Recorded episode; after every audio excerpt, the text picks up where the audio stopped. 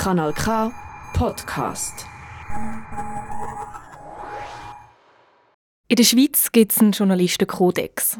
Der ist vom Presserat verfasst worden und legt Richtlinien und ethische Standards für die journalistische Arbeit fest. In dem Kodex steht so einiges. Die Wahrheitssuche stellt den Ausgangspunkt der Informationstätigkeit dar. Sie setzt die Beachtung verfügbarer und zugänglicher Daten, die Achtung der Integrität von Dokumenten, Text, Ton und Bild, die Überprüfung und die allfällige Berichtigung voraus. Das ist die erste Richtlinie. Weil ich selber solche Regeln jeweils sicher dreimal durchlesen muss, bis ich sie wirklich verstanden habe, tue ich euch die zwei Sätze noch mal ein bisschen unformuliert erzählen. Es geht darum, dass sich JournalistInnen aktiv dafür einsetzen, die Wahrheit zu finden. Und für das sollen sie auf Informationsquellen zurückgreifen, die auf ihre Richtigkeit prüfen und, falls etwas falsch ist, die Informationen richtigstellen. Journalismus ist für die öffentliche Meinungsbildung da. Er soll einschätzen, informieren, analysieren und kritisieren.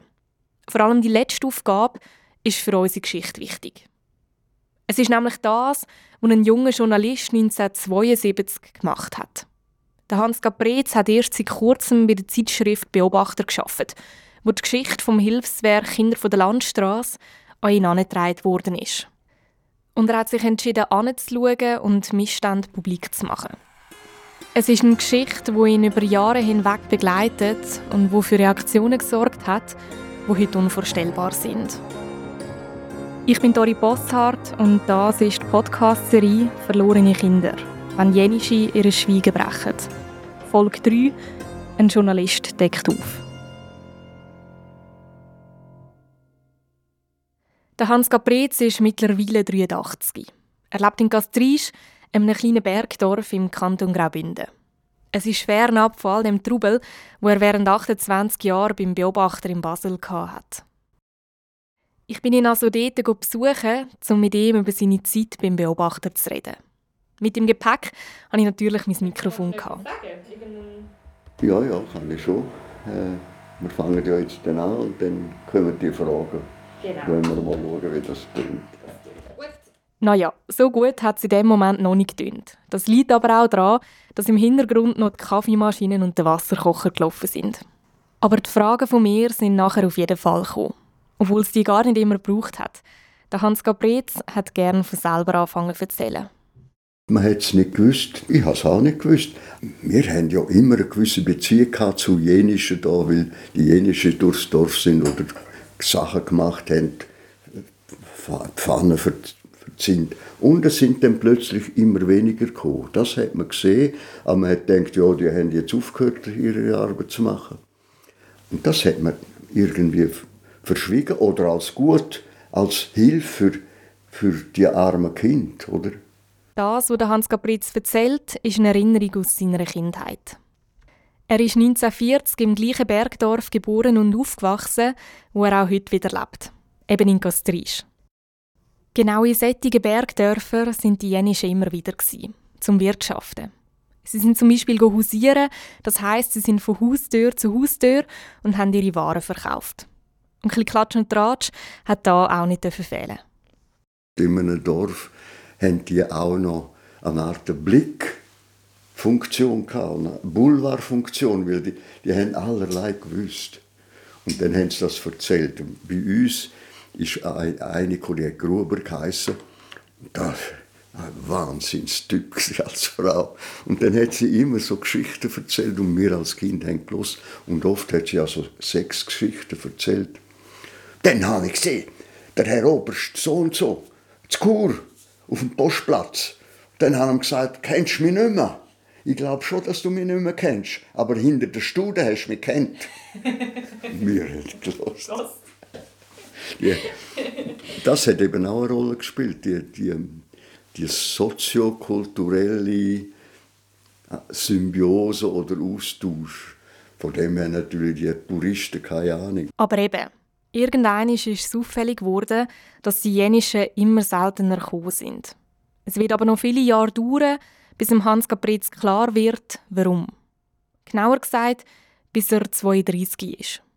Er schafft erst seit etwa drei Monaten für die Beobachter, dazumals eine der auflagenstärksten Zeitschriften in der Schweiz. Man hatte Sprechstunden. Also der Beobachter hat damals in einer schönen Villa in Basel residiert und die Türen hat immer offen sein. Also die Leute können direkt zur Redaktion gehen, gehen ihre Geschichten erzählen. Es ist im Herbst 1971, wo Hans Gabretz für eben die Sprechstunde zuständig war. Und dann kommt eine Frau rein und sagt, ich, ich bin Therese Hauser und äh, ich hoffe das mal, dass man mich wirklich anlässt und mir glaubt. Ich bin schon mal da gewesen und man hat mir nicht geglaubt. Therese Hauser ist nicht die Erste, die mit ihrer Geschichte Öffentlichkeit sucht. Schon in den 40er Jahren sind jenische zu den Medien gegangen, aber man hat ihnen nicht zugelassen. Und eben, auch bei Therese Hauser hat es zwei Anläufe gebraucht. Der Hans Gabritz weiss, wer das letzte Mal in seiner Position war und warum er der Therese Hauser nicht geglaubt hat. Er war Amtsvormund vorher. Er war ein behördentreu. Und wenn du behördentreu bist und du gehst zur Proiventute und Proiventute bringt dir ein Bundesgerichtsurteil, dann ist der Fall erledigt für so einen Mensch, der so strukturiert ist. Oder vielleicht sind sogar zweimal vorbeigekommen. Es gibt eine Korrespondenz noch, ja, das war nochmal ein anderer. Da, da gibt es eine Korrespondenz zwischen dem Beobachter und der Proeventute. Und dort tut die beschwichtigen und, und tut alles in schönsten Farben äh, darstellen. Und dann macht er nichts mehr. Oder? Also es ist eben auch Glaube an die Institution. Und das habe ich ja. nicht. Ja. Meine Devise geht sogar so weit, trau keinem Politiker. Trau keinem wenn es drauf und dran kommt. gibt es ja. ganz wenige, die zu einer Sache stehen. Therese Hauser ist also in die Sprechstunde gekommen und hat dem Hans Gabretz ihre Geschichte erzählt. Ihr sind alle fünf Kinder weggenommen worden. Kontakt zu ihnen hat sie nicht mehr. Sie ist bis zum Bundesgericht gegangen, hat aber kein Recht bekommen. Wo sie mit dem letzten Kind hochschwanger war, hat sie sich im Wald versteckt. Die Polizei hat sie zusammen mit einem Funktionär von der Pro Juventute gefunden und sie ins Spital in Bellinzona gebracht. Und nach der Geburt hat man ihr Kind gerade weggenommen. Und sie hat es nie mehr gesehen und Brüste abgebunden und sie entlassen. Das hat sie erzählt. Erzählt hat das Therese Hauser nicht nur dem Hans Gabretz, sondern gut ein Jahr später auch im SRF. Aus lizenzrechtlichen Gründen kann ich da leider den Originalton nicht einspielen. Aber du findest einen Link zum Archivbeitrag in den Show Notes. Es lohnt sich, das anzuschauen. Dann habe ich gedacht, kann das sein? Sie hat es aber so deutlich erzählt, dass der Eindruck kam, so etwas kann man einfach nicht irgendwie fantasieren. Und dann bin ich zur Pro Juventute. Die haben ihm den Bundesgerichtentscheid vorgelegt, wo schwarz auf weiß drauf steht, dass es richtig sei, dass man dieser Frau die Kinder weggenommen hat. Und dann bin ich wieder aufs Büro zurück.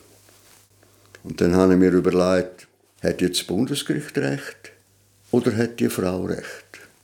Und bin innerlich davon ausgegangen, so eine Geschichte kann man nicht erfinden und vermutlich hat die Frau recht. Daraufhin ist er Therese Hauser in ihren zwei Wohnwagen besuchen.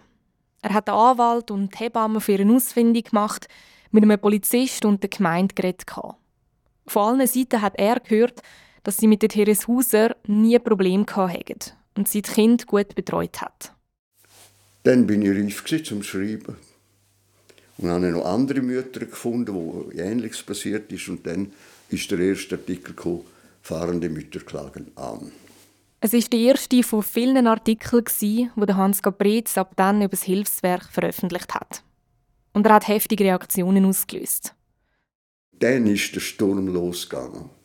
Aber nicht so, wie ich es gedacht habe, dass man empört wäre über so etwas, sondern es sind empört über den Beobachter, wo solche Lügen erzählen über eine Institution wie Pro Juventute. Man hat der Pro Juventute geglaubt. Und Lehrer, Fürsorger, Fürsorgerinnen und gute Bürger haben den Beobachter abgestellt. Tausende von Abokündigungen sind gekommen. Jeden Tag sind Hunderte gekommen. Ja, nun, dann hat mich der Verleger gerufen und hat gesagt, Herr Caprez, wie geht es Ihnen? habe ich gesagt, ja, geht, geht mir recht, aber ich habe natürlich ein bisschen Bedenken wegen diesen vielen Abstellungen. Und dann sagt er, machen Sie sich keine Sorgen. Wenn wir 50.000 Abo verlieren, das wird durchgezogen. Der Hans Gabrez hat also weitergemacht. Es war schwierig, an neue Geschichten heranzukommen, weil die jenischen verunsichert waren. Mit der Zeit haben sie aber das Vertrauen gewonnen und haben erzählt. So sind auch die sexuellen Missbrüche ans Licht gekommen. Ein Fall war, ist das Mädchen platziert worden bei einem Posthalter. Und die hat erzählt, sie hat geschlafen und der Posthalter ist nachts zu ihr ins Bett und hat sie missbraucht. Sie ist geflogen, ist auf Zürich, hat auf einer Bank übernachtet und am nächsten Morgen hat sie die Polizei aufgegriffen. Sie wollte ihre Geschichte erzählen, haben es gar nicht interessiert, sie haben sie sofort in die Zentrale von der Proventude gebracht. Und dort hat sie erzählt, was ihr passiert ist. Dem Dr. Siegfried, dem Leiter, der ist dem überhaupt nicht nachgegangen. Sie hat den Stempel gekriegt, sexuell verwahrlost und ist in ein Jugendgefängnis gekommen. Er hat auch noch andere ähnliche Geschichten gehört und ist dann zu der Pro Juventute gegangen. Und dann habe ich etwas gemacht, was man heute niemals machen dürfte. Habe ich gesagt, Sie müssen ihr Werk schliessen und sonst kommt die Geschichte von dem Missbrauch in der nächsten Nummer. Das ist ein Jahr nach der ersten Artikel und tatsächlich drei Wochen später hat Pröventute bekannt gegeben, sie das Werk schliessen. Der Hans Gabrez hat in unserem Gespräch von drei Phasen geredet. Die erste Phase ist die, die du jetzt gerade gehört hast. Sie fängt dort an, wo Therese Hauser zum Beobachter kommt und hört mit der Schliessung vom Hilfswerk Kinder der Landstraße im Jahr 1973 auf. Nach dieser Schliessung fängt die zweite Phase an. Der Hans Gabrez sagt, dass die Jenischen in dieser Zeit selbstbewusster geworden sind und sich anfangen zu wehren. Sie haben Gesellschaften gegründet und vor allem ein Ziel vor Augen gehabt. Dass sie sich die Takte bekommen, die während Jahrzehnten über sie angelegt worden sind. Am Anfang sind aber alle Forderungen mehr oder weniger ins Leere gelaufen. Erst anfangs der 80er Jahre hat sich in dieser Hinsicht wirklich etwas da. Kriege ich ein Telefon vom damaligen Generalsekretär von der Proventute, ein Dr. Stauffacher. Und der sagt mir, Herr Caprez, kommen Sie zu mir, ich zeige Ihnen etwas. Dann bin ich natürlich hoch erfreut, weil irgendwie ist der, der Streit und die Blockade durchbrochen und bin angegangen. Dann führt mich der Dr. Stauffacher in den Keller von der Prüventute, einen grossen Keller voller Akten. Und dann hat er gesagt, doch, Sie, Sie können stichprobenartig einmal in die Akten einschauen. Und dann habe ich gesehen, da hat es psychiatrische Gutachten gehabt. Bericht, die schlimmsten Berichte über, vor allem über Frauen, sexuell verwahrlost, Dirnen, man könnte sie zu nichts brauchen. Denn was mir am meisten beeindruckt, nein, fast traurig gemacht hat, hat ganze Mappe voller Briefe, wo jenische Eltern geschrieben haben, ihren Kind. Das hat man über Pro Juventute machen. Die sind alle beschlagnahmt worden. Die Kinder haben nie die Brief gekriegt. Und die Kinder haben mal den Eltern etwas Kärtchen schreiben oder ein Foto alles ist abgefangen worden und dort archiviert. Mit dieser Härte hat man die Familien auseinandergehalten. Und durch die Erzählung, ja, deine Mutter kümmert sich nicht, dein Vater ist ein Säufer, haben die Kinder das Bild gekriegt, weil sie nie etwas gehört haben von den Eltern. Pro Juventute hat vor, die Akten an die Gemeinden zu verteilen und sich so aus der Verantwortung zu ziehen. Die Begründung war, dass sie ja nur die vermittelnde Instanz sagen und schlussendlich die Vormundschaftsbehörden für alles verantwortlich sind. Weil es laute Proteste von den Jenischen gegeben hat, sind die Akten 1987 versiegelt ins Bundesarchiv gekommen. Dann hat es nochmal Protest gegeben, für die Akten zu öffnen. Dann ist groteskerweise haben die Betroffenen müssen ein Gesuch stellen an eine Kommission, damit sie ihre eigenen Akten sehen können und haben nicht einmal alle Erlaubnis gekriegt. Mit dem Argument, da steht so viel Schlimmes drin, dass man nicht zumuten können, dass man das lese. Auch der Hans Gabrez bekommt Einsicht in gewisse Akten und hat so einen tieferen Einblick in das, was das Hilfswerk während fast 50 Jahren gemacht hat. Er schreibt weitere Artikel für den Beobachter, zum Beispiel über willkürliche Einweisungen von Jenischen in Gefängnis, ohne dass sie je ein Verbrechen begangen haben. Und es kommen weitere sexuelle Missbrüche ans Licht. Eine ist zwei Mädchen im Jugendheim abholen und hat Stellen gesucht für die zwei Mädchen. Ist mit ihnen in ein Hotel übernachten und hat die zwei Mädchen dort vergewaltigt. Und die hatten den Mut das anzuzeigen. Und dann hat dann der Sepp für vier Jahre ins Gefängnis. Oberste für Kinderbetreuung in der Juventute. Nicht nur für Kinder der Landstraße, sondern für die gesamte Kinderbetreuung. Das habe ich auch geschrieben. Das hätte natürlich umgekehrte Aufruhr gegeben. Da ist dann nicht mehr gegangen mit Abo-Abstellungen, sondern ein Boykott von der Juventute. Weil man dann gesehen hat, da ist mehr dahinter. Man hätte ja aus so Akten zitieren An dieser Stelle ein kurzer Hinweis. Wenn du erst bei der zweiten oder dritten Folge eingestiegen bist, empfehle ich dir da jetzt auf Pause zu drücken und die erste Folge noch nachzuhören. Dort habe ich euch die Geschichte von Uschi Waser und Ursulina Gruber erzählt. Zwei jenische Frauen, die als Kind ihren Müttern weggenommen worden sind. Bei beiden haben wir an dieser Stelle einen Punkt gemacht, wo es darum gegangen ist, dass sie ihre Akten lesen. Erst durch das Lesen von diesen ganzen Unterlagen ist den beiden Frauen bewusst worden, was ihnen in ihrer Kindheit überhaupt angetan worden ist.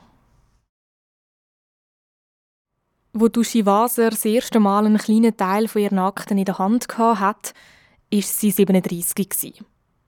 Sie hat sich damals an die Stiftung Naschet Jenische gewendet und ist so an ihre Akten angekommen. Naschet ist ein jenisches Wort und heißt übersetzt «steht auf». Die Stiftung ist in den 80er Jahren gegründet worden und setzt sich für die Aufarbeitung und Wiedergutmachung von der Aktion Kinder von der Landstraße ein. Heute ist Uschi Waser übrigens selber Präsidentin der Stiftung Naschet Jenische. Am Anfang waren es nur etwa 20 Seiten, die Uschi Waser bekommen hat. Mit der Zeit ist dann immer mehr dazugekommen. Mittlerweile sind es über 3'500 Seiten. Es sind Akten, die über Jahre hinweg über sie zusammengestellt worden sind. Unter anderem sind in diesen Akten Berichte von Heimschwestern, Pflegeeltern oder ihren Vormünden. Die erste Seite hat sie kurz vor ihrem Dienst auf der Nachtwache im Spital gelesen, wo sie damals geschafft hat. Und ich habe nicht gemerkt, was in mir vorgeht. Ich habe nie gemerkt, was in mir vorgeht, wenn ich Akten lese. Das ist immer mehr Entsetzen, Fassungslosigkeit, glaubst es fast nicht und trotzdem lese ich weiter. Und denkst nicht, dass eine Steigerung möglich wäre. Da verlierst du jedes Selbstwertgefühl. Das ist ganz verrückt. Dass, wenn man das nicht selber mitmacht, kann man das euch gar nicht erklären. Irgendwie bin ich froh, dass Duschi Wasser das sagt. Dass man es eben nicht nachvollziehen kann wenn man es selber nicht erlebt hat. Ich habe mich über Wochen und Monate hinweg mit dem Thema befasst und mit Betroffenen und Beteiligten geredet. Ich habe immer wieder von neuen Missständen erfahren, wo ich noch nichts darüber gelesen habe. Und trotzdem habe ich das Gefühl, ich stumpfe irgendwie ab. Es sind solche Aussagen, die mir das Ausmaß dieser ganzen Geschichte wieder bewusst machen. Das, was Duschi Waser bis jetzt gelesen hat, sind die Akten vom Hilfswerk bzw. der Pro Juventute. Die Akten vom Gericht, die angelegt worden sind, weil sie mit 15 ihren Stiefvater und ihren Onkel wegen sexuellem Missbrauch angezeigt hat, hat sie bis dahin noch nicht gesehen. Es hat sie aber nicht losgelassen und sie ist darum zu einem Anwalt in St. Gallen gegangen. Über ihn hat sie noch am gleichen Tag alle Gerichtsakten bekommen. Und der Fehler war eigentlich, dass ich in der gleichen Nacht die ganze Akte gelesen habe. Und dann weiß ich nur noch, dass ich am Morgen angefangen habe heulen und heulen und heulen und heulen und heulen. Und es hat nicht mehr aufhören heulen. In diesen Gerichtsakten findet sie einen Aufsatz, wo sie in der Gewerbeschule geschrieben hat. Mein Spiegelbild, wie ich mich sehe, ist der Titel von dem Text. Duschi hat als Jugendliche da über sich geschrieben, dass sie lernen muss, ihre Fantasie in den Griff zu bekommen. Sie erzählt mir, dass sie selbstkritisch hat sein und sich durch das eine gute Noten erhofft hat. Wie der Aufsatz in die Strafakte gekommen ist, ist ihr bis heute unverständlich. Das Gericht beruft sich auf den und schreibt, Ursula Kollegger hat zudem auch in ihrer heutigen Einvernahme an Schranken und in einem von der Verteidigung eingereichten Aufsatz Mein Spiegelbild vom Herbst 1967 selbst zugegeben, sie habe oft gelogen und besitze eine überbordende Fantasie. Das, was sie in diesen Gerichtsakten gelesen hat, hat ihr den Boden unter den Füßen weggerissen. Sie denkt über Suizid nach. Kollektiver Selbstmord war mein, mein Tagesthema. Vom Morgen bis am Abend, am Abend im Bett, auf der Nachtwache. Schlussendlich ist es die Sorge um ihre beiden minderjährigen Töchter, die sie daran hindert, ihre Gedanken in Taten umzusetzen. Einen Monat später entscheidet sie sich, ihr Leben wieder in die Hand zu nehmen und mit ihrer Geschichte an die Öffentlichkeit zu gehen. Es ist ihre Art und Weise, mit dem klarzukommen, was ihr in der Vergangenheit angetan worden ist. Und sie wird immer wieder sagen, dass sie die Geschichte nicht auf sich sitzen lässt. In gewissen Hinsichten wäre es sicher einfacher gewesen, die Akten nie zu lesen. Trotzdem würde sie es wieder machen. Eigentlich gibt es ja, sage ich, ein Recht auf Wort. Und ich konnte es auch nicht abschätzen, was es auslöst. Wo, wo ich in St. Gallen war, habe ich gesagt, weißt, ich will es nur wissen. Wenn der mir gesagt hat, Dusche, das ist kein Spaziergang, hätte ich gesagt, wieso? Ich weiß ja alles. Ich weiß ja alles. Aber ich habe gar nichts gewusst. In diesem Podcast erzählen wir noch eine zweite Geschichte von einer Betroffenen, Ursulina Gruber. Während Uschi Waser ihre Akte mit 37 angefordert hat, hat es Ursulina Gruber schon mit 30 gemacht. Sie sagt, dass sie damals mit einem Brief von ihrem Anwalt relativ schnell an die Akten angekommen ist. Ich habe dann in der Zwischenzeit meine Akten gelesen und gemerkt, mir fehlen ja Seiten in diesen Akten. Sie hat sich an einen Bekannten gewendet, der Kontakt zu der Leiterin vom Stadtarchiv Zürich hat. Und so ist sie auch an die restlichen fehlenden Seiten angekommen. Da bin ich an, an See gesessen und ich habe ich habe nur nicht alle Leute ausgerufen. Dann ist so daneben gefunden, was da gestanden ist. Also die haben zu Recht die Seiten rausgenommen. Also aber die sind ja nicht, also ja, weil, nicht zu ihrem Schutz rausgenommen Nein, natürlich nicht. Zum Schutz von der Amtsvormundschaft haben sie es rausgenommen. Man hat gesagt, man will Dritte schützen. Das war natürlich ein Witz, gewesen, weil meine Mutter ist ja allen Akten vorne auch vorgekommen. Das war ein absoluter Witz. Gewesen. Was mich dort auch noch betroffen gemacht hat, es hat vorne in diesen Akten immer eine Liste, wer die schon alle ausgelehnt hat. Und es sind sicher etwa 15 bis 20 Leute, gewesen, die ich gefunden habe, aha, die haben sich alle meine Akten anschauen bevor ich sie selber anschauen konnte. Das hat mich schon gestört. Die Akten sind damals schon zu historischen Zwecken und für die Aufarbeitung an ForscherInnen herausgegeben worden. Aber ich verstehe Ursulina Gruber. Es fühlt sich irgendwie nicht richtig an, dass so persönliche Berichte, die über einen geschrieben worden sind, vorher schon von anderen gelesen worden sind.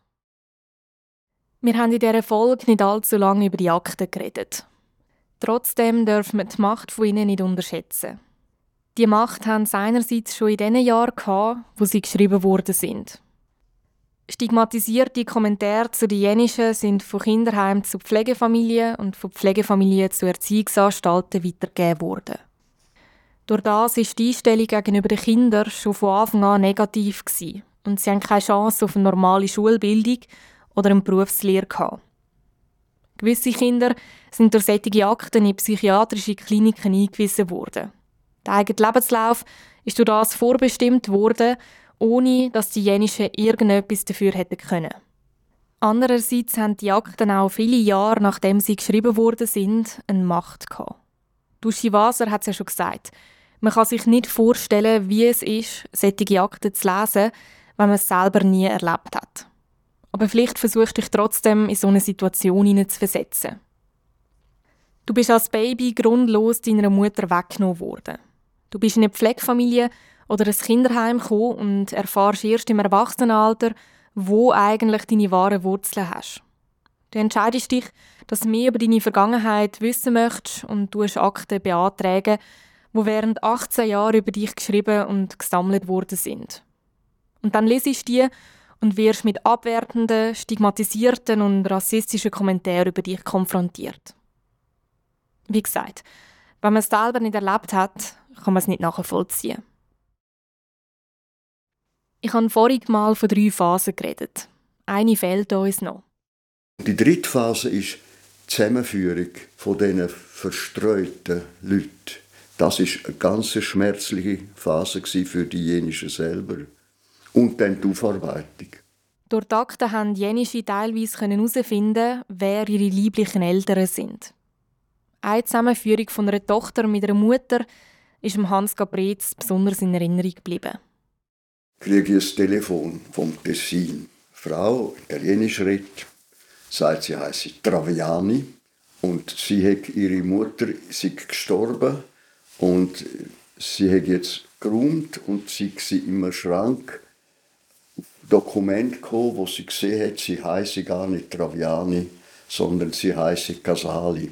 Und was das für eine Bewandtnis hat, jetzt kommt sie nicht mehr draus. Weil sie sich adoptiert, Sepp hat sie gewusst, dass sie adoptiert war. Casali ist die Italienisierung von Hauser. Und das ist das Mädchen, wo man der Therese Hauser damals in Bellinzona weggenommen hat. Tochter. Ja. Kurze Zeit nach dem Telefonat haben sich Therese Hauser und ihre Tochter zum ersten Mal gesehen. Und das nach 40 Jahren. Wenn man das sieht, die Mutter hat kein Wort Italienisch können, die Tochter kein Wort Deutsch, muss übersetzen. Und der Tochter hat man immer gesagt, deine Mutter ist eine liederliche Person, an deren man hätte müssen retten von aus diesen Verhältnissen. Und dann sieht man das. Und was geht vor in diesen Leuten? Ja, die Zusammenführung hat zu nicht viel geführt, weil das ist nachher wieder auseinandergegangen. Andere Kinder von der Frau Hauser habe ich auch herausgefunden, hat man auch Zusammenführungen gemacht und es ist alles unglücklich gelaufen. Und Frau Hauser daher gibt es einen Film über BBC, einen Dokumentarfilm über die Vorgänge. Und dort in dem Film brüllt Frau Hauser und sagt, das Band war verrissen. Gewesen. Und das ist nicht gelungen, der Proventute das herzustellen. Und Misstrauen. Viele von diesen Zusammenführungen sind misslungen, weil die Betroffenen nicht gut darauf vorbereitet worden sind. Ich habe es gemacht. Und ein paar andere auch. Ich habe es gemacht, so gut ich konnte. Aber das hätte vermutlich eine psychologische Vorbereitung gebraucht mit diesen Leuten von beiden Seiten und einmal äh, ganz anders dahinter gehen. Das war also die dritte Phase. Der Hans Gabret sagt, dass die bis in die 90er Jahre gegangen ist. Und nachher? Nachher ist das, was passiert ist, immer mehr in Vergessenheit geraten. Es ist wie bei allem. Immer mehr Betroffene sterben und je mehr Zeit vergeht, desto weniger wird darüber geredet. Und genau darum gibt es diesen Podcast, um die Stimmen festzuhalten, die die Geschehnisse hautnah miterlebt haben.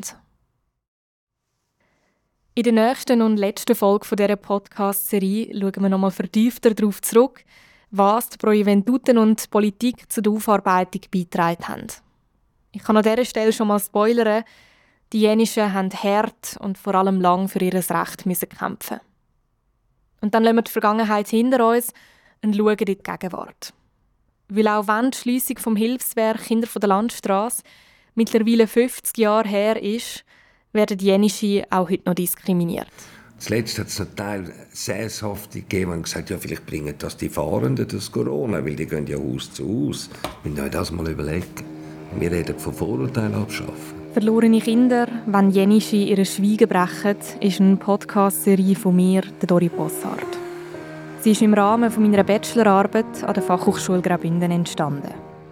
Ein herzliches Danke geht an Duschi Waser und Ursulina Gruber für das Teilen von ihrer Lebensgeschichte und an Hans Gabretz, der für uns über einen wichtigen Teil von seinem journalistischen Wirken geredet hat. Auch danke an Patrice Birchler für sein jenische Musikstück «Melodie mit Herz». Weitere Musikkompositionen Celine Fankhauser, Sounddesign und Dialogschnitt Lara Wedekind, Sprecher Nicola Battiani.